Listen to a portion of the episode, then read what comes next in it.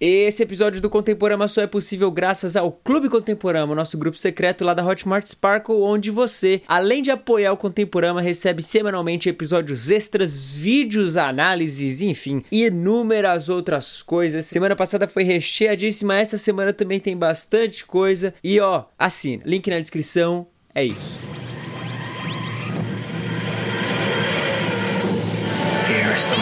Com grandes poderes, vem grandes responsabilidades.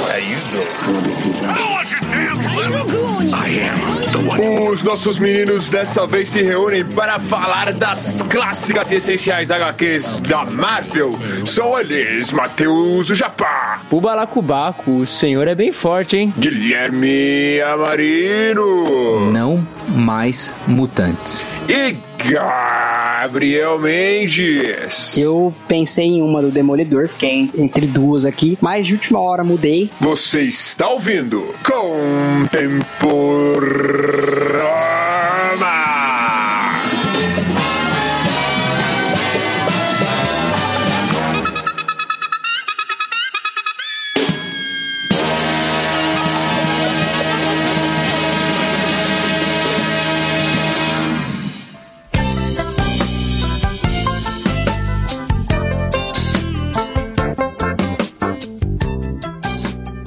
Gente, antes da gente começar o episódio, faz necessário a gente falar do que lançou semana passada, Gui. A galera pediu e agora a gente tem um podcast só com Com meninas. certeza, você que queria é, se identificar com o universo feminino, você ouvinte que queria mais de Isabela, agora você tem muito mais, porque não é só a Isabela que tem, mas tem as amigas dela também. Quatro amigas pra você ouvir essas histórias. Isabela aí. e sua turma. Isabela e sua trupe. Isabela é, parece aquelas, aqueles desenhos do- dos anos 90 que tinha a turma do bairro, não sei o que lá. É o da Discover Kids. Ô, turma do bairro é bom demais, hein, mano?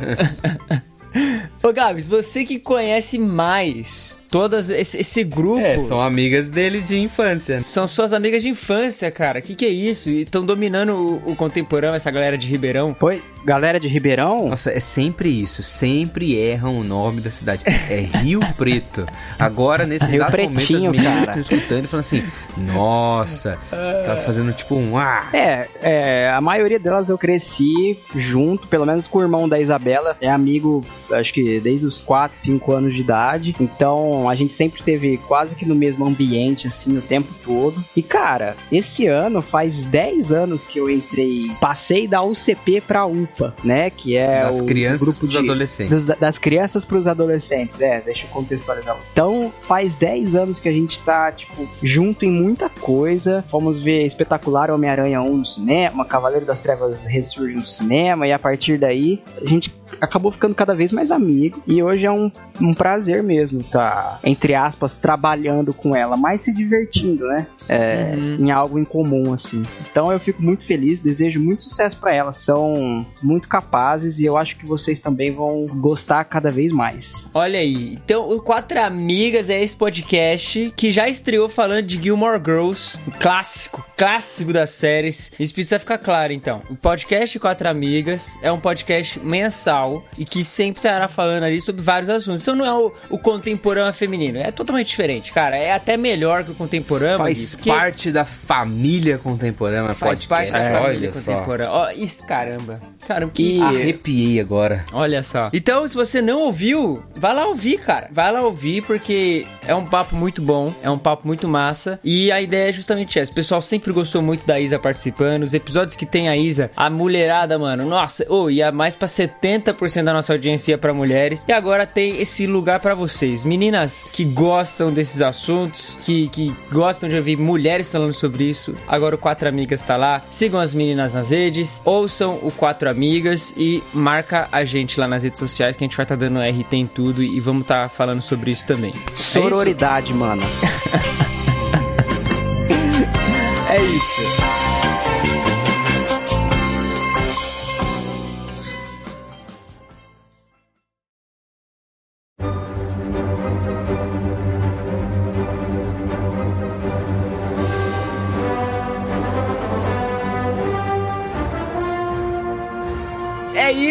Amigo ouvinte. Nos reunimos essa semana pra falarmos agora, gente. Eu acho que a gente chegou no, no nerd, assim, aquele nerd raiz, Gui, aquele nerd. É o que todos do- nós do queríamos. é o nerd Demorou, mas chegou. Pra comemorar meu Nerd- óculos novo.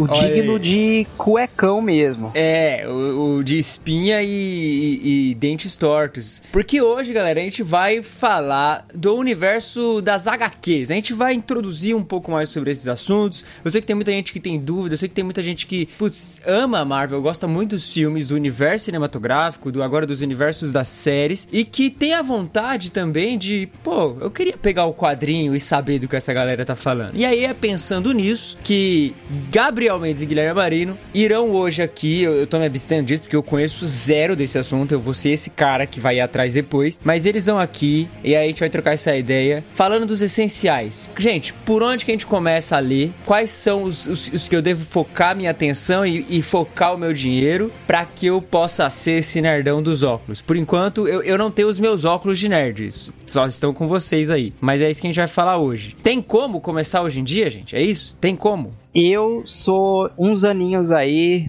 mais novo que o Gui. Então, quando eu comecei a me interessar por isso, já tinha aí uma cacetada de, de HQ, de personagem, Ah, mas eu de também. edição. É, também, porque começou quase 100 anos aí. Tem personagem que já tem 85 anos de história. Muita HQ de, de grupo, é, grandes eventos da Marvel, para você entender, você precisa é, não só ler a linha principal, mas se você quer estar por dentro do que está acontecendo, então você tem que ler é, por exemplo, uma saga de Vingadores. Você tem que ler Vingadores, aí você tem que ler Wolverine, aí você tem que ler Capitão América, que vai caminhando junto com essa saga. Então, cara, é um trampo. Então, hoje a gente tá aqui para te ajudar. Se, se você precisa mesmo é, passar por todas essas histórias para entender bem, ou se não. Então a gente separou algumas coisas aqui, algumas HQs que a gente gosta muito, que acho que vai te ajudar. Porque é o seguinte, você vê os filmes e, assim, eu fiz isso novamente, né? Eu cresci com quadrinhos como toda criança, talvez consumindo alguma coisa e tal, depois eu consumi um pouco mais do que a maioria das pessoas,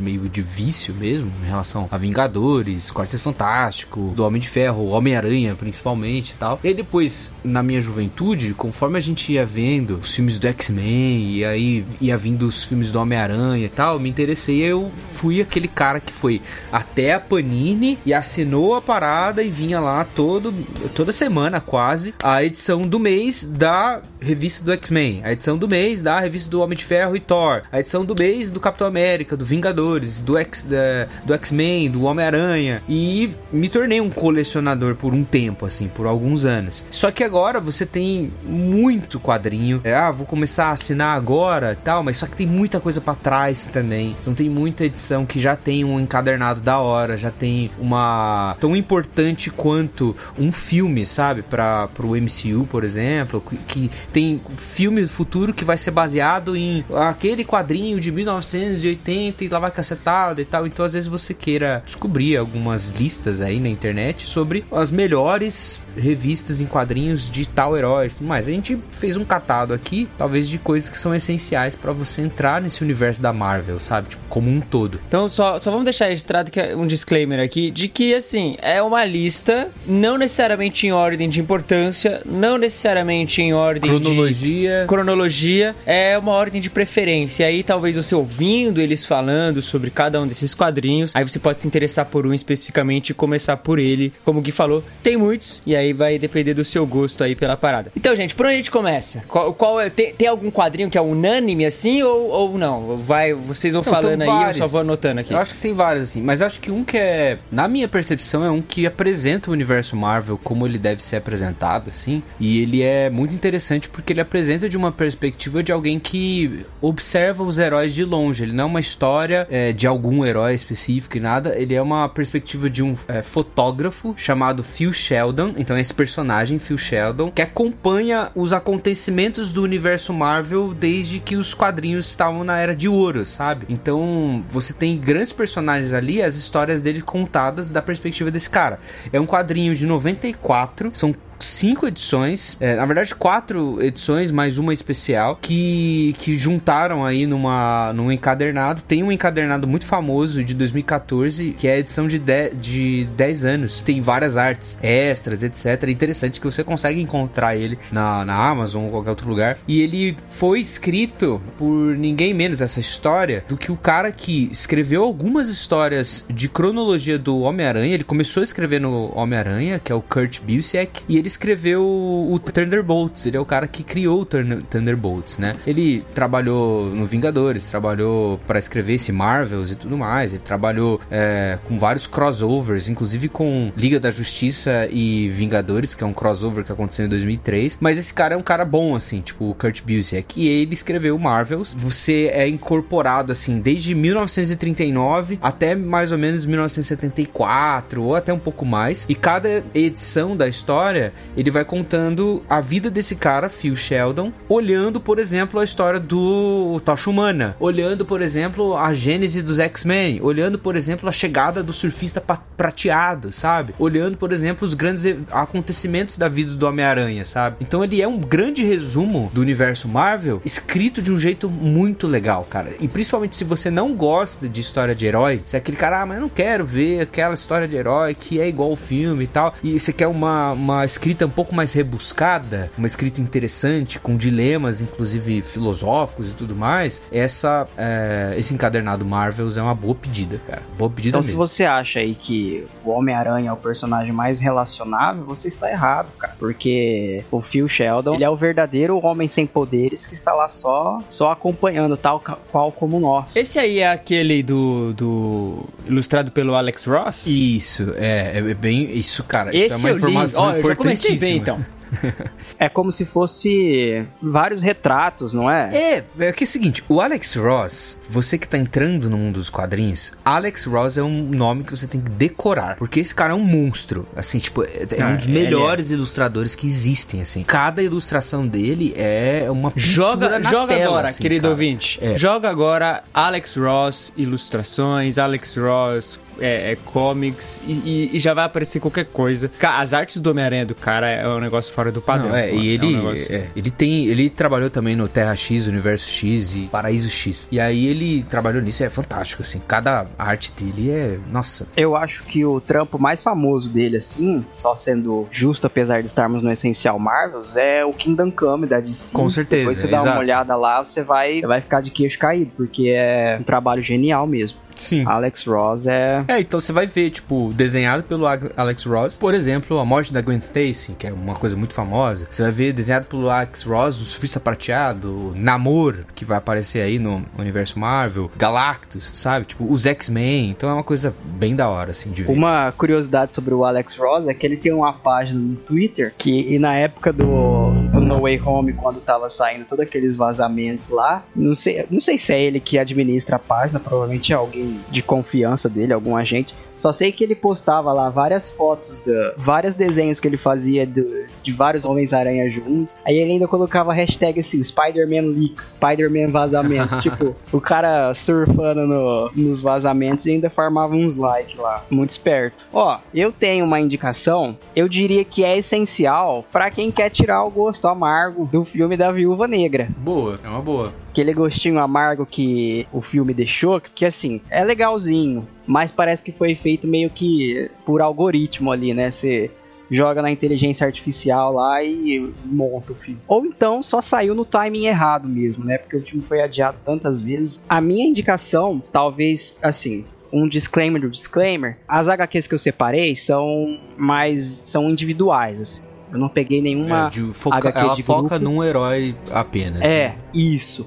Se você já tendo um conhecimento prévio dos filmes da Marvel, cara, você vai se dar super bem com essas HQs, você não vai ter grandes problemas, de verdade mesmo. Então, se você quer conhecer mais, ter mais história desses personagens com, em outros cenários, outras situações, eu acho que você vai curtir. Esse da Viúva Negra é uma série que começou em 2020, ela é muito recente. Então quem escreve é a Kelly Thompson, ela é uma essa mulher já escreveu X-Men, Capitão Marvel, ela ficou bem famosa inclusive por Capitão Marvel. E a artista é uma mina que chama Helena Casagrande. Sensacional. A primeiro painel da primeira edição eu já tava tipo assim, completamente apaixonado. É, não é nada nível Alex Ross, mas é um estilo que eu gosto muito. Só situando, como que é essa HQ? Ela tá rolando ainda, ela é tá Ela continuando, começou- acho que ela tem É a revista mensal da Viva Negra, né? De Isso. 2020 pra Ela- frente. Isso. Ela tem atualmente umas 15 edições, eu li as 11 primeiras. E pra você, ver, eu vou só dar um um chance assim, do arco inicial, ela começa fazendo um trampo pro Capitão América e beleza, dá tudo certo. Só que quando ela chega em casa, ela vê que o pa- apartamento dela foi violado. Então ela tenta entrar por fora, pela janela, e entrando no apartamento, ela é baleada e cai. A história começa então três meses depois. Ela tá morando em São Francisco. Ela não chama mais Natasha Romanoff, ela chama Nathalie. Ela tá trampando como arquiteta. Por incrível que pareça, ela tem um noivo que ela ama muito e uma- um bebê de um ano de idade, que tudo indica é mesmo dela. Mas como? Tipo, da onde saiu essa criança? Ah, Os, os exames dão que é, que é dela. Então ela não lembra de nada do que aconteceu. Tá vivendo uma vida que aparentemente ela não tem por que ela deixar pra trás, porque ela tá muito feliz. Aí o Clint Barton vê ela passando na rua numa reportagem. E aí vai e- é ele e o Buck atrás dela. Então, assim, são personagens que você já conhece. Clint, Buck, Natasha e Helena. Então. É, e- ah, é, aliás, a Helena tá, ela é muito legal. Então, assim, tem uma reunião de personagens, apesar de ser uma HQ individual, mas é um cenário completamente diferente, uma história completamente diferente dos filmes. Acho que é complicado a gente ter um foco nela nos filmes, né? Ainda mais agora que ela morreu. Então eu acho aí que se você gosta de espionagem, uma pegada mais Capitão América Soldado Invernal, eu acho que você vai curtir bastante. Você vai se divertir aí. O Clint e o Buck são a cota do humor da, da HQ, é realmente bem engraçado. É importante ressaltar que a Viúva Negra ela tem um papel bem, bem mais profundo na Marvel do que isso foi apresentado nos filmes, né? Então, nos filmes a gente tem lá certos dilemas e tudo mais. Ela é bem espiã mesmo, usa como ar, usada como arma e tal. Mas nas HQs, justamente pelo tempo e tal, tem muitos dilemas que são bem maiores e tal. E começaram a ser mostrados um pouquinho com o filme solo da Viúva Negra. Infelizmente a gente não verá muito da Natasha mais, assim, essa Natasha, Exato. né? Até agora. Até porque tá rolando aí um, uma- um rumor de bastidor que. Agora sim, gente, o Ryan Reynolds já esteve com o Marvel Studios, já fechou acordo e tal. E uma das cláusulas lá é que ele não trabalha com a Scarlett Johansson. Não faz serviço por renda, eles já foram casados, então maior treta lá de bastidor, não querem eles juntos. Aliás, eles não querem estar juntos na mesma cena. Ela já, já morreu. Então acho difícil aí que resgatem a, a garota.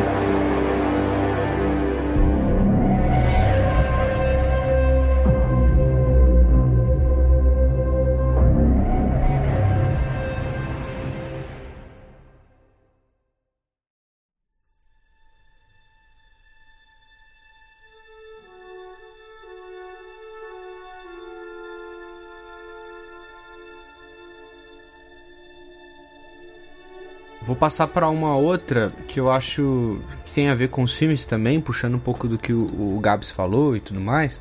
E é, uma, é um evento, talvez um dos eventos mais importantes do- dos Vingadores no o Guerra Civil, mas o Guerra Civil dos quadrinhos. Esse evento que é um dos maiores eventos assim em termos de quantidade de HQ e também ah, de importância, né? É um evento que começa nos quadrinhos em 2006 e ele ah, se estende até abril de 2007. Normalmente os grandes eventos da Marvel eles se estendiam em, em um ano, assim. Então de ano a ano você tinha uma grande história permeava todos os, os quadrinhos. Então as histórias do Homem de Ferro eram diretamente influenciadas por esse evento, Capitão América, X-Men, etc. Alguns mais, outros menos, dependendo do, do evento. Civil War foi o primeiro, a Guerra Civil foi a primeira que envolveu todo mundo mesmo, assim. Então todas as HQs, sejam elas as mesmas, assim, porque eles faziam uma edição mensal chamada Guerra Civil, mas a- as outras também, Homem-Aranha, Guerra Civil, eh, Homem de Ferro, Guerra Civil, eram tão importantes quanto a história principal. Você sempre tinha lá um arco de, de HQs dessa, do, do- do principal, assim, do núcleo principal, e as outras elas iam sofrendo as consequências. Então, são mais de 100 quadrinhos que compreendem a, o Civil War todo, sabe? Tipo, tudo o que aconteceu. Mas você tem aí os encadernados com as coisas principais. Então, você tem um encadernado principal aí contando o, o cerne da história, o arco principal e tudo mais. Tem uma sequência que é a Guerra Civil 2, mas eu, eu vou focar nessa primeira Guerra Civil, que é justamente o embate do Capitão América com o Homem de Ferro, numa coisa muito parecida do que foi no filme mesmo, sabe? Tipo, foi a questão do registro do, do, do super-humanos, só a causa, que foi na verdade um grupo de é, jovens X-Men, né, que acabaram, é, deu errado uma,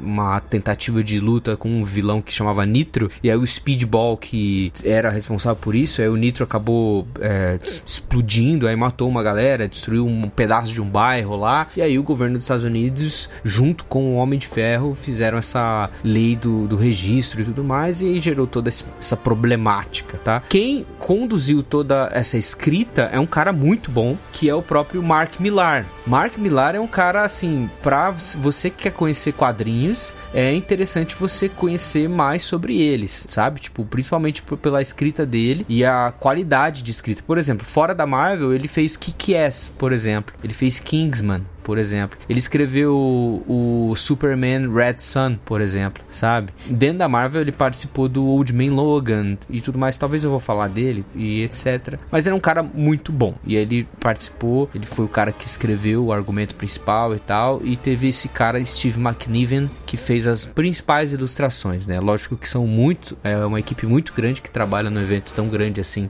quanto esse do, do da Guerra Civil. Mas aí o principal é o Steve McNiven. E cara, é altamente recomendado. Então, se você gostou do Guerra Civil, se você quer ver mais disso e muito mais, porque era assim, é muito herói que se envolve na Guerra Civil dos quadrinhos, sabe? Não é só uma briga no, no aeroporto da Alemanha, sabe? É, é muita gente. Então você pode adquirir ou procurar ler a Guerra Civil. Rola eu, mesmo, é, tipo, só tendo conhecido os filmes, tipo, dá para aproveitar esses quadrinhos que vocês estão falando? Tipo, dá. só com os background de filme? Dá, Porque sim, a, a, sensação que eu tenho é que quando você pega para ler, tipo, parece que a, aconteceram coisas e dá a sensação de que, putz, não sei se eu tô aproveitando isso direito, sabe? Mas rola então ler sem, sem ter lido as outras coisas. Rola, cara. Principalmente as HQs de personagens que você já, já, já conhece. conhece. Então, você já entende como que o personagem é, mais ou menos qual é o estilo de vida da pessoa. O Guerra Civil, ele tem, igual alguém falou, ele tem um encadernado só com as edições principais. É, então, cara, nossa, você lê em uma tarde aquilo lá. É muito tranquilo. O Guerra Civil, ele causa uma das mudanças mais drásticas, assim, na vida do Homem-Aranha, que inclusive a gente já comentou em um dos episódios sobre ele, que é o One More Day, quando ele sacrifica o precisa sacrificar o casamento dele com a Mary Jane. Por quê? Porque nessa, nessa saga rola todo um brainwash, assim, uma lavagem cerebral do Tony no Peter que ele acaba convencendo o Peter de revelar a identidade dele, né? Então ele vem a público na frente de todo mundo, com imprensa e tudo mais, com a roupa do Homem-Aranha lá. Aí ele tira a máscara e fala: Meu nome é Peter Parker e eu sou o Homem-Aranha desde que eu tinha 15 anos de idade. E aí é nessa hora que tudo vai pro, pro pau. O rei do crime vai atrás da Tia May, um monte de vilão vai atrás da família dele. É isso que, que leva aí a uma das sagas mais polêmicas do, do Homem-Aranha. Deu uma das melhores falas, uma das melhores cenas do Demolidor, que uhum. no caso não era o Demolidor, era o Punho de Ferro na roupa do, do Demolidor. Que eles o Tony Stark tá levando o Demolidor pra prisão especial dele lá, né? É um outra, uma outra realidade, não é? Uma outra dimensão, aquela. É o. A zona. Tipo uma zona negativa. Zona negativa. Isso. É, e é aí... outro nome, zona negativa na DC. É. Chama Prisão 42, esse lugar. É. Enfim, aí o Demolidor, no caso o Punho de Ferro, chega lá tudo quieto, né? Os guardas falam, ó, oh, ele não conversou com ninguém, não abriu a boca para falar com ninguém. É, zona negativa mesmo, é, a gente tá viajando. Isso, é, acho que é isso. Essa prisão 42 é criada nessa época aí da Guerra Civil para botar as pessoas que estão sendo presas, os super-heróis e super-vilões. Ela fica numa outra dimensão, né? E aí, os guardas falam pro Tony Stark que achou só uma moeda de prata na boca do Demolidor. E aí o Demolidor vira pro Homem de Ferro e fala assim: pelo que eu contei, agora são 31 moedas, né? Durma bem, Judas. Fala, nossa. Porque na, na HQ o, Homem de Ferro é pintado realmente é, ele como é um o vilão, vilão assim, é. praticamente. É quando rola a explosão É, nos lá, filmes que- ele é herói, eu gosto dele. Não, É. ficou. Nessa época, ficou um lance também mais ou menos igual ao filme, de tipo, que, de que lado você está. E tinha É. algumas coisas zoadas que aconteciam também com o lado. Por exemplo, Demolidor, Gavião Arqueiro, é, a a galera de Street, né? Luke Cage, etc. Cara, é, aconteceu muita coisa. Eles mataram um personagem, um herói da Marvel, assim. O Golias morre nesse esquema. O Homem de Ferro faz um Thor biônico, robótico, sabe? Porque o Thor simplesmente não tá ali, sabe? Então acontece muita coisa zoada, assim. Muito, dos dois lados, cara. Não tem. É, mas, de fato, no começo, principalmente no começo, e principalmente na. Tem uma parte que o, o Homem-Aranha, ele tá muito ligado ao Tony Stark, né? Aí tem uma hora que o Homem-Aranha começa a perceber o que, o que, que tá acontecendo, né? E o Homem de Ferro dá uma surra no Homem-Aranha. Nossa. Mas depois tem revanche, que é linda. Tem, tem. Numa casa de madeira lá. O Homem-Aranha atravessa a, a armadura do, do Homem de Ferro. É sempre bom ver ele apanhando, né? Enfim, é isso. Você encontra facilmente essa HQ. Uma tarde aí você leu toda a linha principal e tá inteirado no assunto. Agora, se você quiser saber de detalhes aí, trabalho bem mais extenso, porque como o Gui falou, são mais de 100 edições aí desse É, período. é muita Acho que é o coisa. arco, a maior saga da, da Marvel É, até hoje. Até eu. hoje é a saga que tem a maior quantidade de quadrinhos relacionados a essa saga.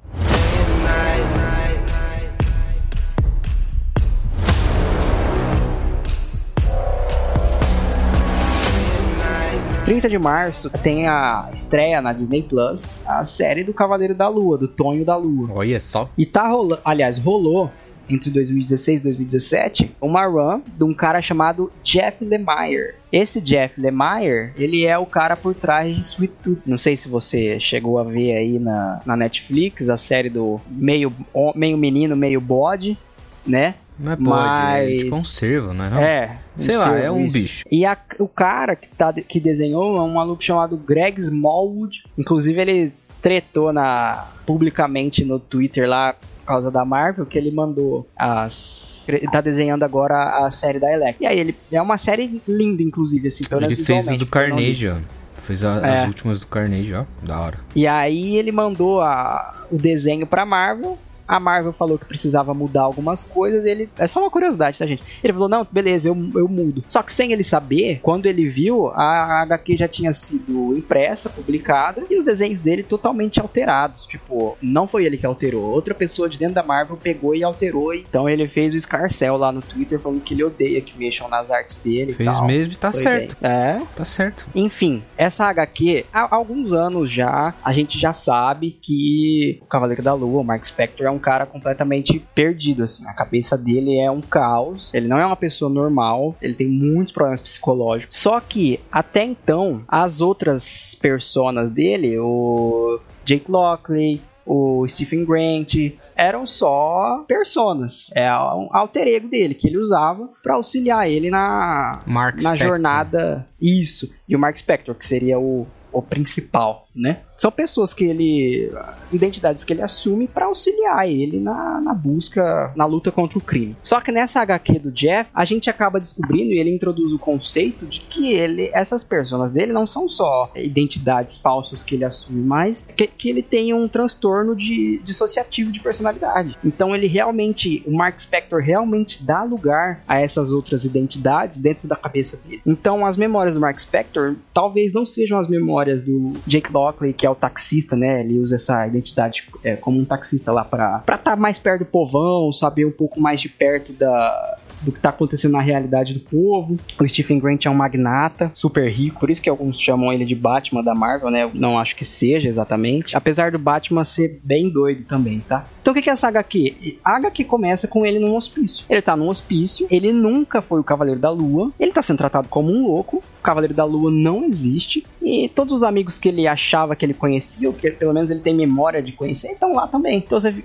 você passa muitas edições, quase todas, se perguntando: Meu, eu tô vendo, ó, eu que estou ficando doido ou é o Mark realmente? Tipo, é, Será que tô sempre foi uma ilusão? Será que não, né? Isso é legal, cara. Então, aí, e por quê? Tem horas que ele vê a, a dona lá do manicômio, a diretora do manicômio, enxerga uma entidade egípcia, é, um vilão egípcio. Aí ele vai lá e mete o cara cacetado na, na mulher, enquanto ela tá com essa forma. Aí a hora que ele olha de novo, a moça tá toda caída, ensanguentada. Fala, mano, o cara socou a mulher, o cara detonou a mina lá e, tipo, ele tá endoidando e tá agredindo as pessoas e não sabe nem o que, que tá acontecendo. Então, o Mark não confia no que ele tá vendo, nem você confia no que você tá vendo. Além disso, tem reuniões, reuniões de outros cavaleiros da lua que dizem que nunca conheceram Mark Spector, que o meu cavaleiro da lua é o verdadeiro e não o seu. Então, cara, é uma viagem. Eu acho que eles vão usar bastante conceito dessa, dessa HQ na, na série. Eu acho que você, você que leitor aí ou que busca ler alguma coisa para se situar melhor também daqui para frente, eu acho que é uma que você vai gostar bastante. Assim, há referências, né, a momentos do passado que, sem dúvida, vai enriquecer a experiência ali na leitura, mas não atrapalha a história caso você não não os perceba ali. Mas a arte é linda, a experiência é muito bacana, porque você meio que endoida junto com o cara. É muito divertida, é muito legal. Você vê o crescimento dele como pessoa, uh, a evolução dele, a relação dele com o Khonshu, né, que é um deus egípcio que meio que trata, trata o Mark Spector como um avatar dele, uhum. né? É, é, um passeio insano pela mente do Mark e eu acho que vale muito a pena. Se eu não me engano, ela tem 26 edições. Sim. É, acho que são 26. É.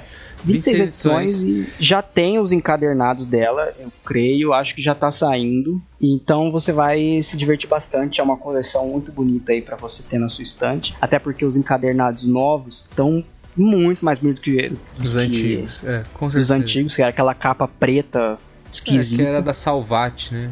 É, da Salvat. Aproveite, vá atrás, você não vai ficar perdido assim. Você vai ficar perdido porque a história é toda perdida, mas você vai se divertir muito conhecendo o personagem, porque como eu disse, ela meio que refaz o personagem no sentido de dar para ele mais profundidade, complexidade com o lance das da troca de personalidade e tal, aproveite. Cara, eu gosto muito desse tipo de história. Eu, eu não vi, eu não, não li essa nova do, Cavaleiro da Lua. A última que eu li foi uma de 2010 a 2012, que, que mostra o Mark Spector mesmo, não tinha nenhum alter ego, ele endoidando assim mesmo. E quem escreveu foi o Brian Michael Bendis. E já, já é assim um universo é, psicologicamente pesado, sabe? É, são histórias legais. Apesar de envolver todo o universo Marvel, é uma coisa que funciona muito bem a parte desse heroísmo, dessa era heróica Marvel, sabe? É, é uma, são histórias interessantes. Elas são mais obscuras, elas são mais pesadas, elas têm a, a, essa temática da loucura, do psicológico tudo mais. Um personagem parecido com, com o Mark Spector, com outro tipo de poder e tudo mais, também da Marvel, é o Sentinela. É, o Sentinela surge lá pelos anos 2000, também tem um transtorno psicológico, também tem um lance de as pessoas esquecerem quem ele é, ele esquecer quem ele é, e tem runs assim disso, assim, tem uma edição de 2005 nisso, inclusive que é o Brian Michael Bendis também que, que escreve. Então, cara, se você gostou desse tipo de é, abordagem do Cavaleiro da Lua, vá nessa que o Gabriel falou, cara, porque é, eu acho que você, vocês, como novo leitor de HQ, querendo conhecer o universo Marvel, vai aproveitar bastante e pode ser que a série dele trate muito disso, né? Com certeza. Pelo que deu a entender no trailer, realmente vão focar nessa parada, por exemplo, ele tendo esses lapsos de memória. Ele sempre teve isso, mas agora é uma coisa mais complexa. Teve uma fase dele em 2006 que foi bem gore, assim, tipo, as HQs dele realmente estavam bem violentas. Eu acho que a de 2020 voltou a ter essa pegada um pouco mais sanguinolenta, porque,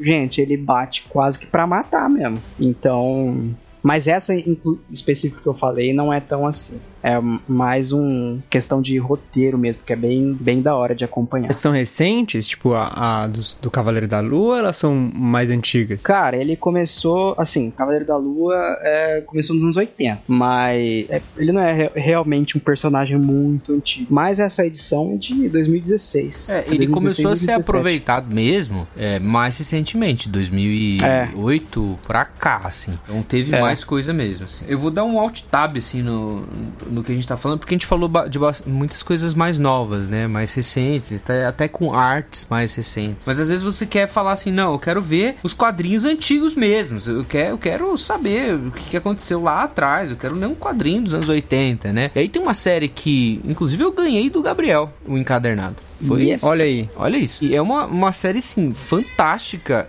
importantíssima da Marvel, que é uma série de 84, mais de 84, e ela vai até abril de 85. Lembra que eu falei que mais ou menos um ano os eventos acontecem e tudo mais? Beleza. De 84 a 85 teve algumas edições assim importantes. Teve revisitas é, recentes a essa esse conceito que é o Guerras Secretas. Então Marvel Secret Wars. Inclusive tem muita gente que fica vestindo camiseta da, das capas famosas da, das Guerras Secretas, né? Às vezes nunca leu, nunca viu e tudo mais. Algumas coisas que aparecem pela primeira vez no Guerras Secretas. A roupa preta do Homem-Aranha. Então, coisas bem interessantes que acontecem, assim. Tipo, é uma, sei lá, como é que eu posso chamar? É um Super Smash Bros. gigantesco entre vários personagens da Marvel. Eles têm que se ver, é, eles se veem numa competição que eles têm que ficar lutando uns com os outros e tendo batalhas e tudo mais. E eles estão sendo controlados por um, um, uma entidade que é o Né? Então a guerra vai acontecendo. Então heróis e vilões têm que eh, se dividir em times assim para lutar. Aparece Galactus, Doutor Destino, Quarteto Fantástico, Professor Xavier, Magneto, Homem-Aranha, Hulk, uma galera assim mesmo. O Kang, aparece. Então é legal, cara. É, tipo, Se eu não me engano, é a prime o primeiro crossover, assim, né? É o primeiro grande crossover. Já tinha acontecido alguns outros crossovers entre É. pequenos grupos, principalmente com os Vingadores e tal. Mas entre todos os grupos da Marvel, é, X-Men, Quarteto Fantástico, Vingadores, a parte mais cósmica, todos eles não, nunca tinha acontecido. É a primeira grande é, saga assim da Marvel que envolve todos eles. Tem a Caraca. Mônica Rambeau. Exato. Essa HQ é muito massa, só que o intuito da Marvel com essa HQ foi vender bonequinho. É, essa é uma coisa importante de ser dita. Por que, que hoje eles colocam o Homem-Aranha do MCU usando cinco roupas no mesmo filme? Pelo mesmo motivo, vender Hot Toys. Na Marvel nos anos 80 queria vender o máximo de boneco possível, então é uma série que veio a calhar aí pra eles, que deu muito certo. E o pessoal, aí acho que o pessoal viu o potencial de todos esses personagens juntos também, né? Sim. O lance da roupa preta, a roupa do simbionte, ficou muito famosa. Primeiro momento na, no Guerras Secretas, eles só dá a entender que a, a roupa dele é reconstruída, né? Sofre dano lá, o- a roupa dele, e eles reconstroem numa máquina lá. Só depois que o Homem-Aranha volta, se eu não me engano, é que ele vai descobrir que é uma, um alienígena que controla um pouco as emoções dele e tal, mas é bem legal. E eu acho que é- essa aí que eu dei pro Gui, a capa também é uma releitura.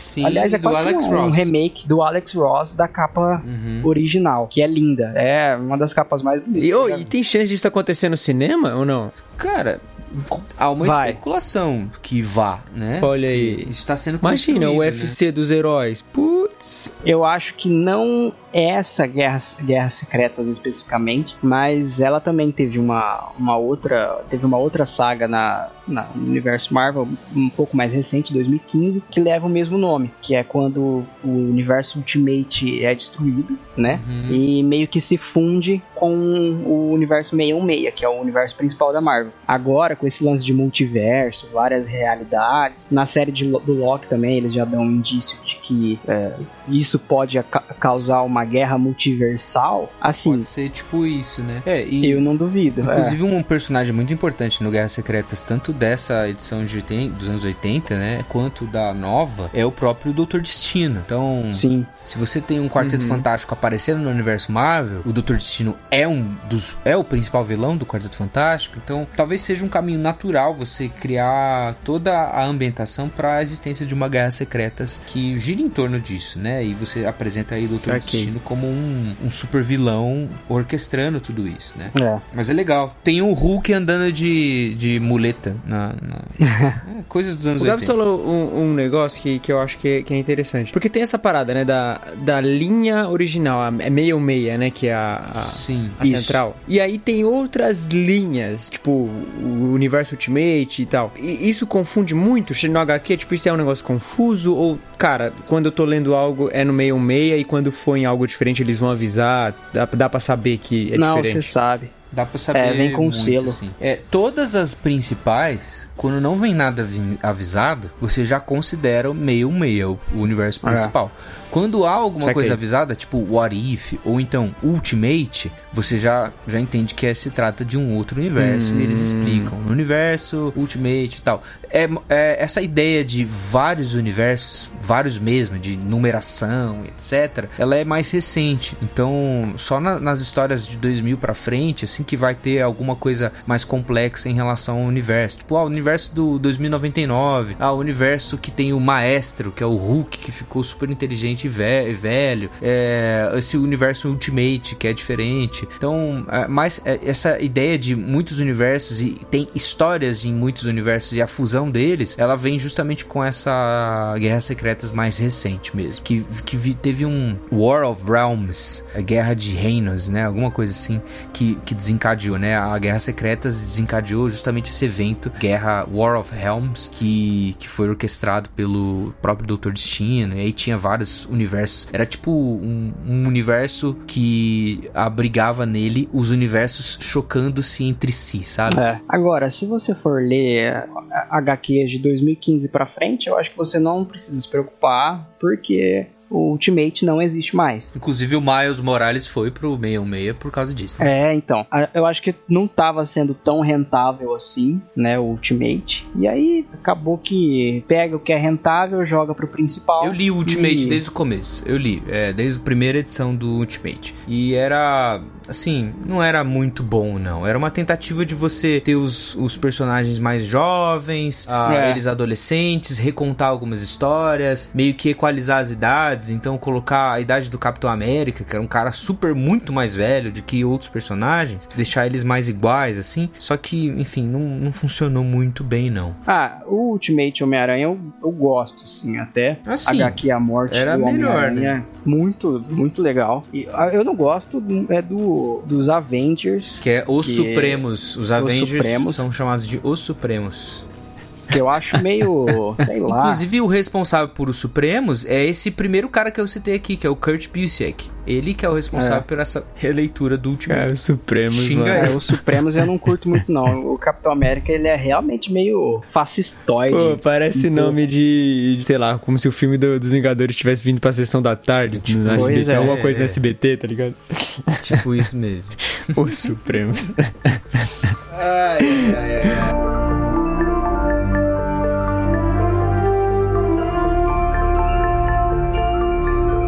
Ó, tem uma HQ que eu já tô pincelando faz tempo aqui pros meninos e no- nos episódios, que é a obra-prima do Matt Fraction, escrito e desenhado pelo David Aja. E também, menção honrosa, eu já mandei essa, as artes dessa mina pro Japa, eu acho. Chama NU, uma coreana. Cara, é linda. É uma HQ do, sim, do deus Clint Barton. Sensacional. É o que eu acho que eu nunca vi uma HQ tão pequena, assim, em, ter, em escala, que fosse tão gostosa de acompanhar e te, te deixasse, assim, preso mesmo. É uma série limitada e, sem dúvidas, é a melhor série do personagem, do Gavião Arqueiro. É a única série do personagem. É, dá pra dizer que é quase, mas tem umas outras depois que não, infelizmente, não são tão boas. Mas o que que é? O Gavião Arqueiro, ele é um vingador, só que essa HQ não é sobre o Gavião Arqueiro Vingador, é sobre o Gavião Arqueiro e o que ele faz quando não está com os Vingadores. Então tem a relação dele com o pessoal do prédio dele, os vizinhos dele, ele aprendendo a cuidar dessas pessoas do bairro dele. Tem a relação dele com a Kate Bishop que é sensacional. Que personagem maravilhosa, tanto na série quanto na HQ. Ela tem um arco dentro dessa HQ, tem um arco próprio. As, as edições dela são Vermelhinha, quem desenha amarela, sei lá. é É, vermelhinho. e quem desenha principalmente é a NU. Você vê que tem uma diferença assim brusca no traço do, do David Aja pro, pros traços da N. Mas são perfeitos. É um arco dela lá em, na Califórnia com um casal gay que ela encontra lá e faz amizade com eles e os dois ajudando ela a resolver os problemas que ela se meteu. E tem também o Lucky Pizza Dog. É nessa HQ que ele é introduzido. Você que viu a série aí, você tá lembrada do cachorrinho. Ele é um cachorrinho que foi maltratado ali pela gangue do, do. Como que é o nome em português? Gangue do A agasalho. gangue do agasalho maltrata o cachorro lá, o Clint encontra ele e adota este cachorrinho. Um dos melhores cães da ficção ao lado do Scooby-Doo e do Coragem. E do Crypto. Isso, é verdade. E assim, como eu disse, é uma série em escala muito pequena, mas ela tem um desenrolar mais pra frente, tipo, tem umas consequências drásticas, assim, dentro da série. Começa muito bonitinha, engraçadinha, o humor na... O Matt Fraction trata, lida com o humor, assim, de um jeito sensacional, aquele lance do bro, bro, bro. Na HQ é muito melhor que na série. Mais pra frente envolve o rei do crime atrás do, do Clint. É, tem um vilão que tem na série também, que é o Clown. É aquele cara que fica com a Echo o tempo todo lá, que ele é meio capacho da Echo na série, né? Mas na HQ ele é um cara assim, amedrontador. Ele usa uma maquiagem branca e uma lágrimazinha preta embaixo do olho. Quem mora no interior de São Paulo tem medo dessa lágrima aí do lado do olho. Assim, é uma série que vale muito a pena você ler. É uma série limitada, como eu disse, são 20, 22 edições, eu acho. Aproveita. É, e o, o encadernado dela também nem, não é muito grande, não. Eu vi ele hoje na banca lá. Parece ser muito louco, mano. Tipo assim, eu real fiquei interessado. Eu vi- lembro que você postava alguns trechos, assim, algumas cenas, e eu achava do caramba. Mano, é Só que- muito bom. E aí eu, eu até pensei em pegar hoje, só que tava muito caro, cara. Aí eu falei, ah, não, não vou levar, não. Mas é. eu tenho interesse. É uma das que eu tenho interesse em ler. Porque eu acho que é justamente interessante esse aspecto, né? Tipo, pô, é, é óbvio, assim, eu, eu já falei isso, eu acho o, o Gavião só ok, beleza. Mas é interessante vermos, no geral, heróis lidando com a vida normal, né? Tipo, mano, o cara ele tem que fazer suas paradas, ele tem que fazer seus corre. E aparece que pela, pelo quadrinho, o- os rolês do Gavião, assim, eram muito específicos e eram muito bem desenvolvidos, assim. Desde que o Gabs leu, eu, eu tô na expectativa pra um dia poder ler também. Não, Japa, leia sim. É muito simples. É, a história é ele tentando proteger os vizinhos dele ali dos, do aluguel abusivo, né? Da, dos donos do prédio, que é, é da gangue do agasalho. E aí ele tenta ajudar a galera e entra numa enrascada tenebrosa que nem ele tava esperando. E a partir daí é, é história. O Matt Fraction nunca mais voltou pra escrever uma HQ do Gavião. O Gavião também nunca mais teve uma série tão boa assim. Então é uma pérola, gente. É realmente uma É, pérola. talvez é uma pérola única, porque o Gavião ele nunca foi de ter uma, uma edição dele, né? Não é, Pois ele é. não é exatamente um desses personagens que são super requisitados. Ele é muito mais um personagem que vive dentro de grupos, né? Sim. Vingadores Costa Oeste, Vingadores, Thunderbolts e vários outros, outros grupos que ele A acaba. Kate Bishop É. hoje é bem mais famosa que ele, É, assim. É um exato. personagem bem mais é, querido do que ele. Mas a dinâmica dos dois é.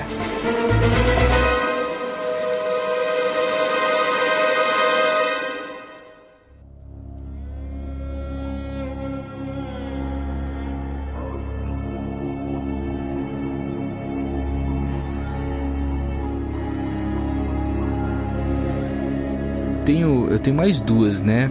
Enfim, eu, cara, eu separei tanta coisa aqui. Você, ouvinte, peça um episódio número 2 disso, pelo amor de Deus. Porque daí, daí tem muita HQ que a gente tem que falar, cara. Mas muita. Peça muita mesmo, porque é muito ruim você querer falar e. Nossa, não dá, Não mano. poder, Eu então- separei 20 aqui, tem que falar 5, mas tudo bem. Ok, a gente não tem tempo exatamente. A que eu vou falar agora é uma edição também de um personagem só, não é de um grupo, apesar de depois se tornar um grupo. E é um personagem muito queridinho, assim, embora tenha, assim, pouca gente que leu sobre ele e leu é, revistas específicas dele, que é o Hulk. E o Hulk tem um clássico, que assim, é é uma obra-prima da Marvel e é tipo, ah, eu quero ver alguma coisa do Hulk, eu gostei de Thor Ragnarok e ele lá lutando como gladiador, leia Planeta Hulk, tá? Planeta Hulk foi de fevereiro de 2006 até abril de 2007. Quem ah, fez todo o argumento foi um cara chamado Greg Peck. Quem ilustrou é, foram várias pessoas, porque foi uma, uma série longa assim, mas tem o Carlo eh, Pagulawan, o Aaron Lopreski, o Juan Santa Cruz, então, cara, bastante gente assim envolvida no,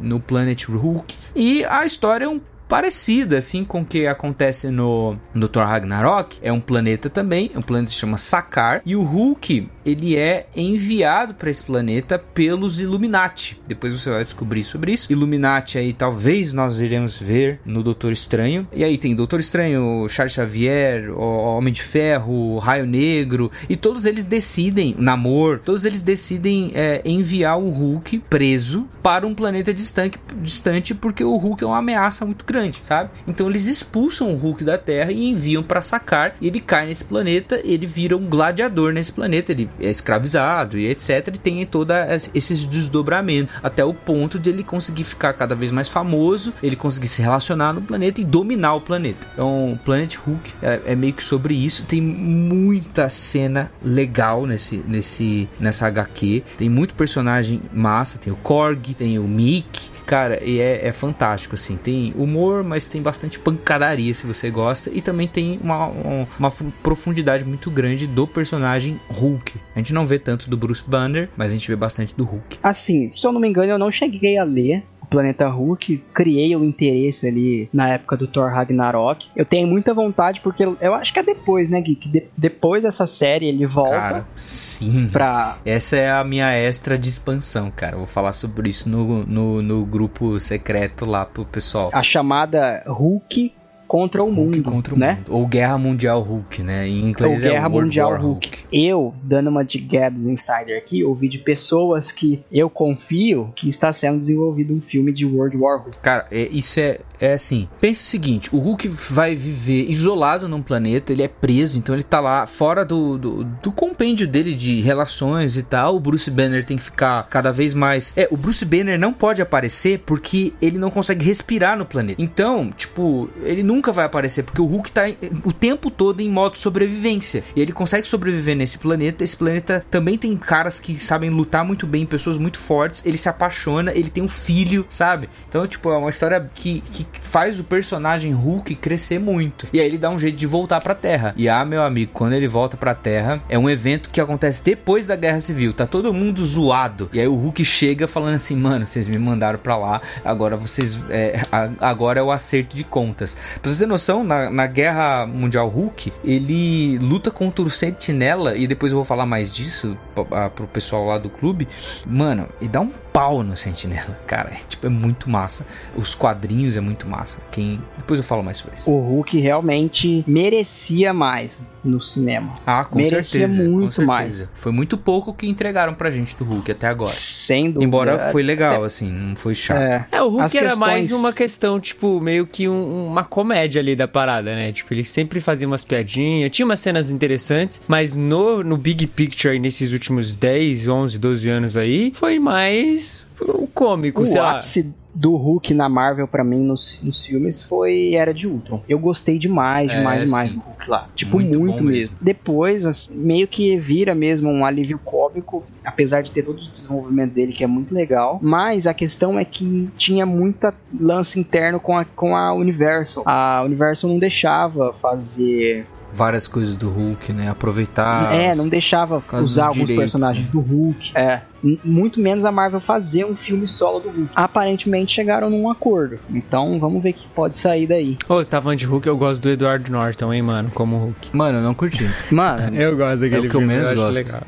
o filme do Ang Lee eu acho da hora, pra falar a é, verdade. Que é o Eric Bana, é. né? Pô, mas a parada do Norton tem um negocinho do olho, mano. É, eu acho da... muito bom. Eles, tenta... Eles fizeram essa paradinha do olho, eu acho, no, no Era de Ultron. fez, fez, acho que fez. É. fez. Ah, é clássico, já é clássico já.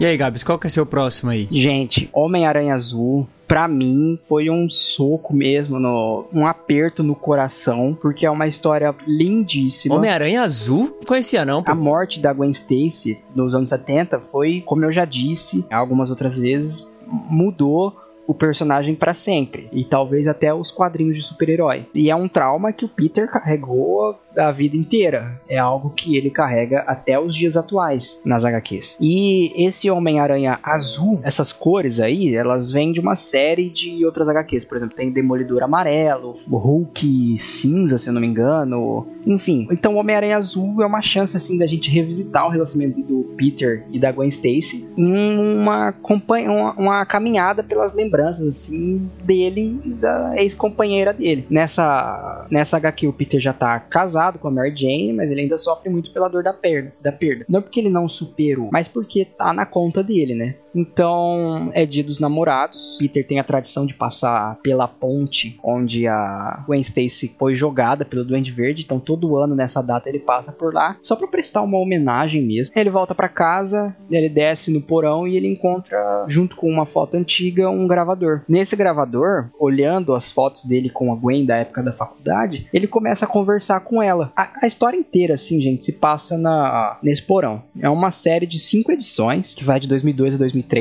Então, se passa a, a, série inteira nesse porão, ele conversando com a Gwen Stacy, você vendo ele narrando agora da perspectiva de um Peter mais maduro a, o relacionamento dos dois, é muito bonito. É, você vê como que foi impactante para ele. No começo ele fala que ele fala assim, é, eu tinha certeza de que a gente passaria o resto dos nossos dias, o resto das nossas vidas juntos. O que nem eu e a Gwen sabíamos é que só ela passaria o resto dos dias dela comigo. E cara, é, é um jeito muito pesado de você começar uma HQ. O Blue, se eu não me engano, esse Blue, como o próprio, próprio Peter diz no final da edição, ele se sente blue, azul, por conta da tristeza que ele, que ele carrega por esse, por esse acontecimento. Então, você cria uma, um sentimento assim de empatia pelo personagem que já muita gente já tem, acaba tendo mais ainda. E aí você pensa, putz, mas ele tá casado, como que como que a Mary Jane se sentiria vendo essa atitude dele? Bom, leia, aí você descobre se qual que é a relação dela com esse com esse fato triste na vida do Peter Parker, mas é uma recomendação assim que eu recomendo, eu ia indicar a última caçada de Crave, porque realmente é um essencial do Homem-Aranha, mas eu optei por essa do Homem-Aranha Azul, que é uma pegada bem diferente do personagem, assim, sem, sem toda aquela ação e o humor do Homem-Aranha debochado, irreverente, mas é uma oportunidade, assim, para você conhecer mais do, de como ele lida com tudo isso que aconteceu. É importante porque dá uma camada pro Homem-Aranha de, de profundidade relacional, assim, e também de como que ele vive um relacionamento, sabe? Eu, eu acredito que o leitor, ele, à medida que você, a gente vai envelhecendo e tudo mais, a gente vai vai consumindo coisas diferentes e ao mesmo tempo você fica aquele estigma. Filme de herói é muito raso, ele não tem grandes discussões, o cara não passa por sofrimento e tudo mais. Só que assim, beleza, talvez a gente vai viver com filmes de herói pela censura ou por qualquer outro, motivo nesse nesse inteirinho assim. Não vai ter coisas muito profundas mesmo. Mas nos quadrinhos a gente tem aí umas histórias que trazem esses dilemas e trazem inclusive o dilema de você viver com um luto e lidar com ele e ao mesmo tempo você tem um casamento que às vezes você imagina como seria se tivesse aquela outra pessoa ali ao invés da, da que você estava e se ela ainda continuasse viva o que iria acontecer com eu como um super-herói, o Homem-Aranha perguntando como que ele iria lidar com os vilões e, e o que teria mudado, sabe? É. Você aprende muito. É, é, lógico, não é uma HQ como a Última Caçada do Craven, não é uma HQ como a run do Carnificina, por exemplo, do Homem-Aranha, que é um vilão, uma história e tem toda a ação o tempo todo, tem um problema e eles vão descobrir o que tá acontecendo. Não é esse tipo clássico de é, história, de série, é um outro tipo, sabe? Mas que você aprende muito mais sobre o personagem personagem, tá? Ela faz parte do essencial, talvez essa e algumas outras que a gente trouxe aqui, porque você aprende sobre o personagem em si. Talvez você não tá lendo a, as grandes histórias, mas você vai vê-las citadas ali, e aí depois quando você tiver ainda mais curioso sobre o personagem e for lá ler a saga do clone, que é uma das melhores do Homem-Aranha, há controvérsias. é, quando você for ler a saga, saga do clone do Tom DeFalco, tá? Quando você for ler o Última Caçada de Craven, quando você você for ler ó, a, o Casamento do Homem-Aranha, quando você for ler as mais recentes, Homem-Aranha Superior, é, Aranha Verso, etc., você vai entender mais sobre o personagem, porque essa saga azul, Homem-Aranha Azul, ela vai explicar para você profundamente sobre o Peter Parker, sobre o Spider-Man, sabe? Tipo, o mesmo, mesmo mesmo. Exato. Acaba que, como eles revisitam o relacionamento dos dois, passa por muito momento marcante do Homem-Aranha nos anos Isso. 70, da fase do John Romita. Então você acaba vendo essas, essas, esses momentos momentos também você acaba tendo noção de como foram esses momentos por um outro olhar, um olhar mais maduro e não integralmente, mas você acaba participando ali de diversos momentos do Homem-Aranha enquanto você E, lê. e, e, tipo, se você gostou muito da gente Perfeito. falando sobre HQs do Homem-Aranha, por exemplo, a gente pode fazer de repente um dossiê do Homem-Aranha, com os grandes clássicos do Homem-Aranha. Exato. Tem muita coisa importante, como eu disse, tem a saga do clone, que é uma saga genial, assim. e tem É, outras bem sagas. cabeçuda mesmo. É, não fala nada, não fala nada. É tão cabeçudo que não tem pé nem cabeça, né? Enfim, e tem outras sagas importantes que de repente a gente pode até gastar um episódio falando sobre o dossiê das grandes sagas do Homem-Aranha nos quadrinhos e ou dos X-Men e tudo mais. Inclusive a próxima que eu vou falar é dos X-Men. Exato. Então tá aí, ó. Pede pra gente, hein? A gente só vai fazer esse pedir, então, por favor, pede. Que a gente tá muito afim de falar de quadrinhos.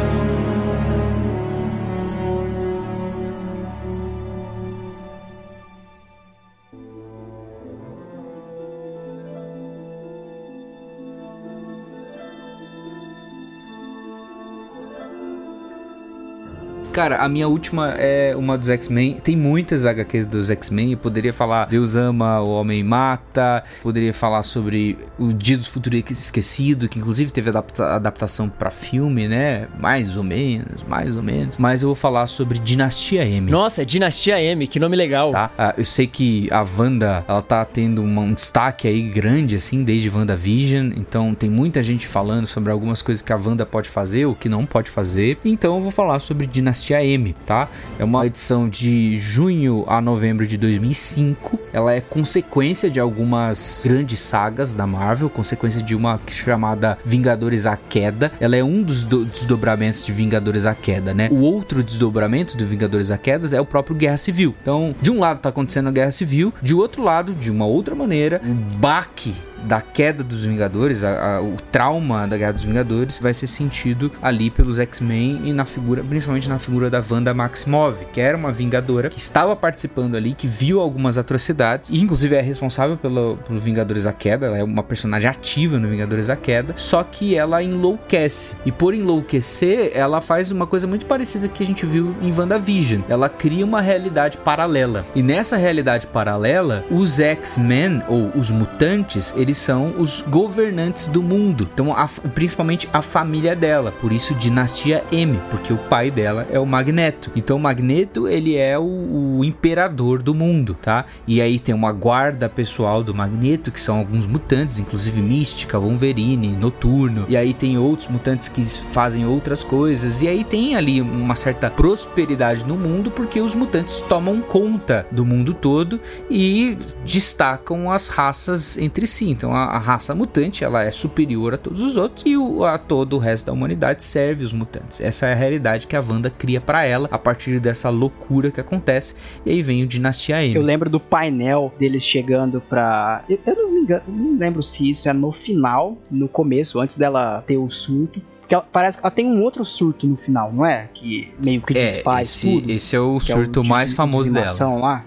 É, mas eu acho que no começo o Peter tá indo. Tá ele- indo ele, a- os Vingadores ali, a galera atrás dela. E ele é o primeiro a sentir que vai Vai dar um vai ruim, acontecer é. alguma coisa. E aí, a partir daí, a vida de todo mundo lá muda, né? É, o que acontece é o seguinte, no Vingadores a Queda, a Wanda ela começa a pirar. Então começa a aparecer alguns vilões e atacar os Vingadores e matar alguns Vingadores inclusive. Só que eles não são vilões reais, eles são projeções da Wanda, porque a Wanda ela tá ficando Sim. instável, com a mente instável, né? Até che- chega o momento que é uma das últimas cenas do Vingadores a Queda, que um dos Vingadores chamado Valete de Copas, ele entra na mansão dos Vingadores, ele tá meio ensanguentado assim, e ele explode a mansão dos Vingadores. Porque ele ele ele, É. ele mesmo explode assim, como se fosse um- uma bomba ele mesmo. E a responsável por isso eles descobrem depois que é a própria Wanda, sabe? E ela tá surtando ali por conta do, dos filhos dela, tá surtando ali por conta do Visão, que, que eles eram casados no passado e tudo mais. E aí eles,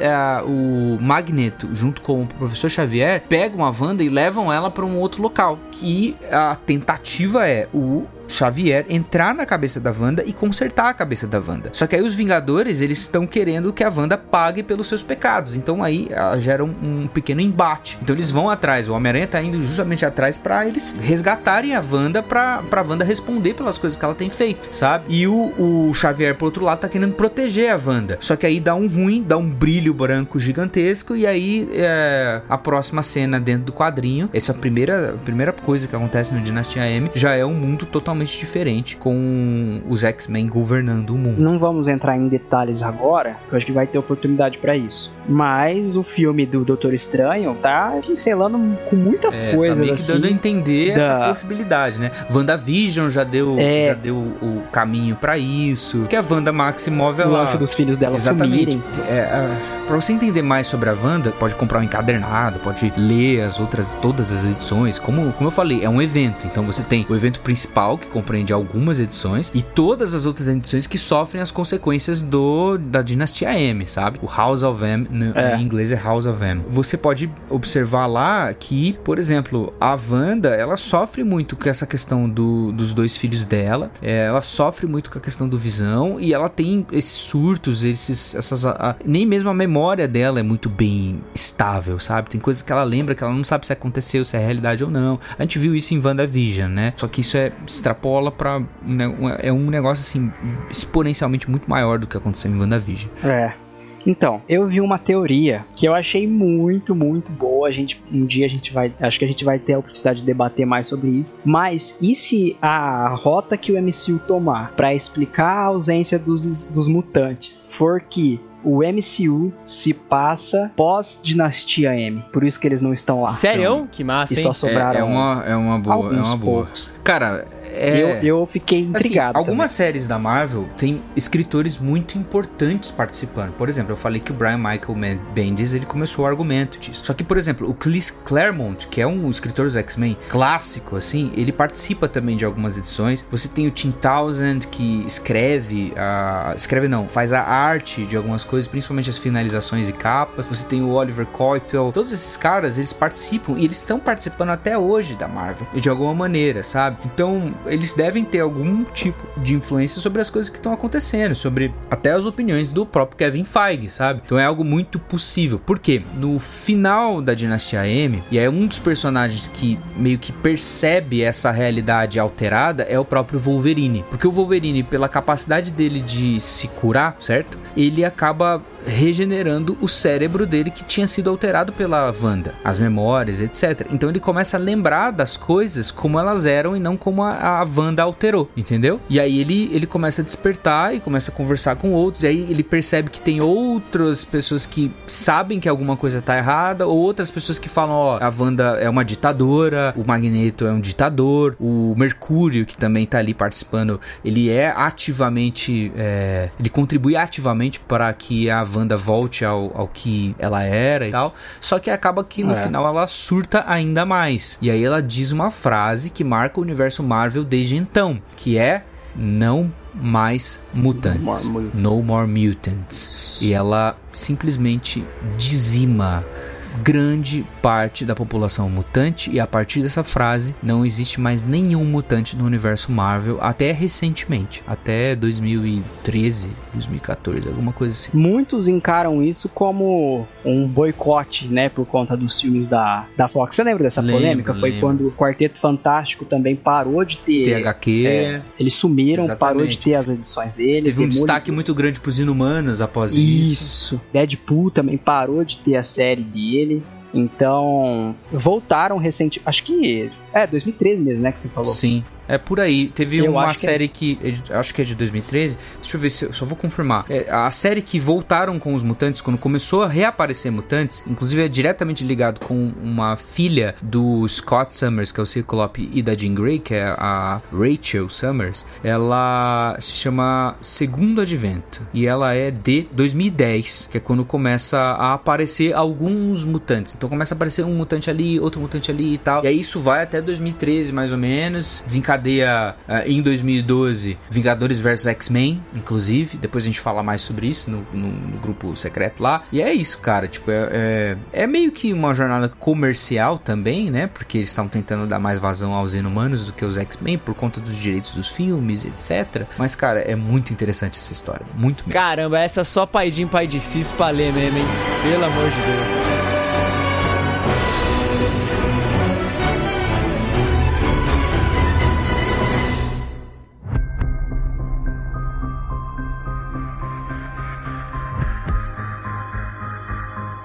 Para encerrar, eu pensei em uma do Demolidor, fiquei entre duas aqui, mas de última hora mudei.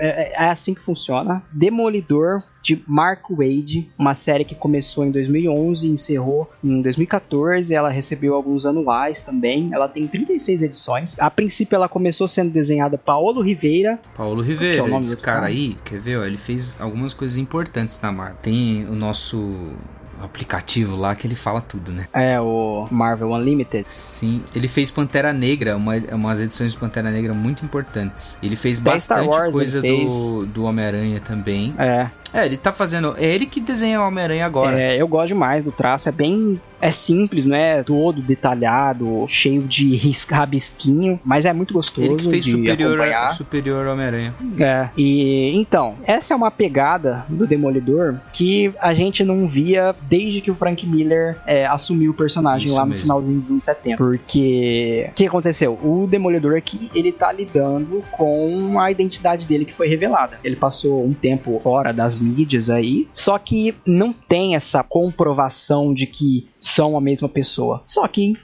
afetou completamente a vida pessoal do Matt Murdock. Ele não consegue, ele trabalha como advogado, então ele não consegue mais pisar em tribunal. Ele é sempre assediado ali na profissão, ele não tem que estar em descrédito. Só que, por incrível que pareça, aos olhos das pessoas, ele retorna como um Matt Murdock completamente diferente. Um cara mais brincalhão, mais amigável, menos depressivo. Isso aos olhos dos outros. Para os outros, para tentar é, dissociar Matt Murdock do Demolidor, ele assume essa persona dele aí. Ele crê que tá sendo ótimo, mas pessoalmente, quando ele tá sozinho, assim, no particular, a gente vê como que ele é uma pessoa autodestrutiva, assim, quanto ele sofre internamente. Tal- talvez ele é mais mal resolvido consigo mesmo do que o Homem-Aranha. Então, ele tem muitas questões assim, é um cara que sofreu muito ao longo da- das HQs, mas eu posso dizer que as HQs dele, você pode ver qualquer pessoa falando isso, elas não perdem, elas estão há 20 anos mantendo a consistência. Sim. Todas as. Eu tô falando dessa do Mark Wade porque é uma pegada nova do personagem que trata de alguns temas muito bacanas. Bacanas assim, trata de temas que é legal você ver em uma mídia como quadrinho, por exemplo, como a depressão. A maneira Sim. como ele. O, o Matt Murdock fala da depressão dele, a mudança de personalidade dele, ou, ou a tentativa, né, de ser uma pessoa mais amigável, mais sociável, mais brincalhona. Então, eu acho que vale a pena você investir nessa HQ. Todas essas que a gente tá falando, você encontra o, cader- o encadernado delas. Uhum. Ou você pode ler no Marvel Unlimited, que é o aplicativo que eu e o Gui usamos. Mas, por exemplo, a, questão dele no, com os clientes dele, como que ele faz para não perder os clientes dele? Sim. Ele ensina os clientes a se defenderem sozinhos no tribunal. E é super bem sucedido, porque ele é um profissional, ele sabe o que dizer na hora do. na frente do júri ali. Então ele pega os clientes dele e ele ensina os caras a, a se defenderem, o que eles vão dizer, como eles saem daquela situação. Tem uma edição que ele se encontra com outro garotinho. Um garotinho não, um jovem ali que também é cego, que ele ajuda o cara a se defender. Então, gente, eu tenho até uma. Eu lembro de uma edição muito marcante, é o final de uma edição, na verdade, que ele tá parado na frente do, do túmulo do pai dele, com o Fog. E aí ele, ele fala assim pro Nelson: Às vezes, nos meus sonhos, só às vezes eu consigo ver. Eu recobro a visão. Aí o Fog pergunta pra ele: é, E o que você vê? Aí a resposta do Matt, assim, você vê o quão comprometido ele tava em estar bem. Ele responde assim: Eu vejo que eu quero viver. E sai andando. Muito bom, velho. Então, cara, Muito é bom uma, é uma HQ com uma pegada emocional muito boa. É divertida porque o Matt Murdock nessa HQ, nessa run, tá divertido. Eu acho que vale a pena. Teve um final muito bom também. Ela termina em 2015. É, A última edição, na verdade, é 2014, mas tem os se eu não me engano, tem os anuais lá Ah, sim, depois. tem uns extras, né? É, então, cara, vá atrás. É uma HQ ali de 36 edições. Parece que é comprida, mas é, é não, curto. é bom. gente. Isso é As curto. HQs são curtas, assim. Tipo, a gente fala 100 edições e tal, mas, cara, em 10 minutos você lê uma, sabe? A coisa é, É, muito, muito curta mesmo. Se você ficar observando muito as, as imagens e ficar lendo devagar, você lê em 15 minutos, sabe? É, é coisa importante. Cara, eu queria ressaltar sobre o Mark Wade, assim, porque o Gabriel tava falando, ah, eu, eu- tenho essa e essa do, do Demolidor. E a outra que ele falou realmente é uma run muito, muito boa do Demolidor. Mas a hora que ele falou essa do Mark Wade, eu quis trazer o Mark Wade porque o Mark Wade, ele é um dos escritores mais importantes de HQ que nós temos hoje. Tá? Sim. Ele, ele já escreveu Flash, ele já escreveu Legião dos Super- Super-Heróis, ele escreveu Capitão América antes desses eventos de Vingadores a Queda. Inclusive, ele foi mandado embora da, do Capitão América depois do, do evento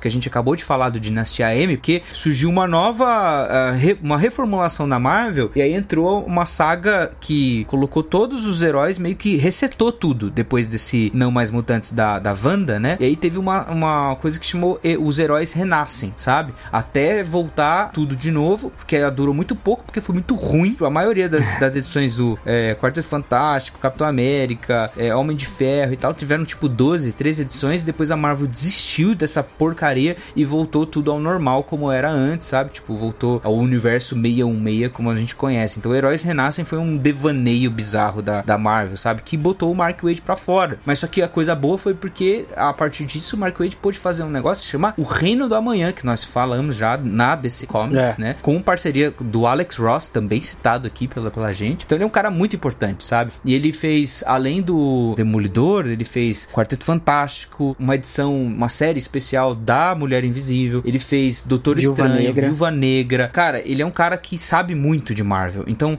você pode confiar que essa esse teor de trazer o, o dilema do herói, de trazer a- as definições do que é heroísmo, do que é realmente se importar com alguém, do, de como o herói quer viver e tem uma motivação. É quase um escritor ex- existencialista, assim, de quadrinhos, sabe? Sim. Então, ele é um cara muito importante. assim. E todas as, as edições que eu leio dele são escritas por ele. Você nota na hora que é ele, assim, pelo teor da coisa, pela maturidade, etc. Concordo, concordo. Concordo bastante. Esse Demolidor também é um entre, entre muitas histórias boas do personagem. Aliás, apesar do meu personagem favorito ser o Homem-Aranha, pra mim é sem dúvida de que o Demolidor tem mais quantidade de boas histórias do que Homem-Aranha nos quadrinhos. Qualquer dia aí eu posso falar também com o Gui nos extras aí pro clube Contemporama, porque tem a queda de Murdoch, tem o Homem Sem Medo do Sim, Frank Miller também, que bom, vale muito a muito pena bom. dizer, que é como se fosse o Batman ano 1 né? Uhum. Porque passa ali pela origem do personagem, treinamento. Então, a- a- o embate dele com o Rei do Crime, que é um vilão, é o nêmesis, assim, do, do Demolidor. Então,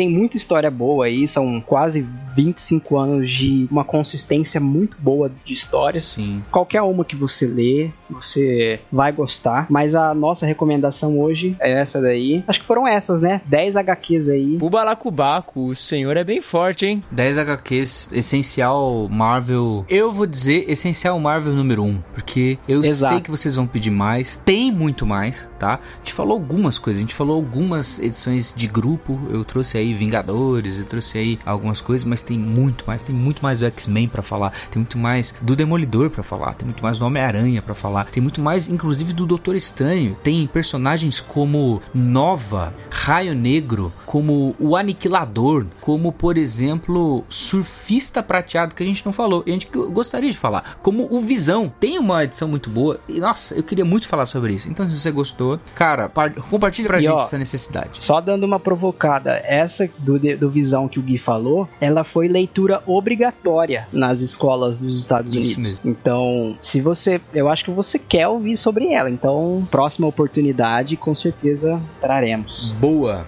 Então estamos aí. É isso? Eu acho que é isso. É fazer igual o Japa. É isso. É isso. É isso! Chegamos ao fim de mais um episódio do Contemporama. Se você gostou, não se esqueça de assinar pelo Spotify na Apple Podcast e deixar o seu review. Agora é possível você também deixar a avaliação lá no Spotify e também na Apple, fazendo alguns comentários. Isso ajuda muito a gente a subir nos rankings e ajuda o Contemporama a chegar em outras pessoas. Você também pode enviar o Contemporama para outras pessoas, seus amigos, familiares, enfim, e divulgar essa palavra. Marque a gente também nas redes sociais quando fizer, porque a gente RT e isso nos ajuda muito. Sempre lembrando, tem o Clube Contemporâneo, nossa plataforma lá na Hotmart Sparkle, que você pode assinar e receber episódios extras toda semana. E os meninos fizeram aí mais algumas listas de quadrinhos especiais por lá. Então, se você quer saber, quer ter acesso a estes e outros inúmeros episódios extras, assine o Clube Contemporâneo na Hotmart Sparkle, link na descrição. Você pode enviar e-mails também para nós, é, avaliando, dando seu review, criticando, fazendo comentários sobre este episódio e outros para contato@contemporama.com.br. O Contemporama é um podcast semanal e por isso nós nos vemos na semana que vem. Até breve.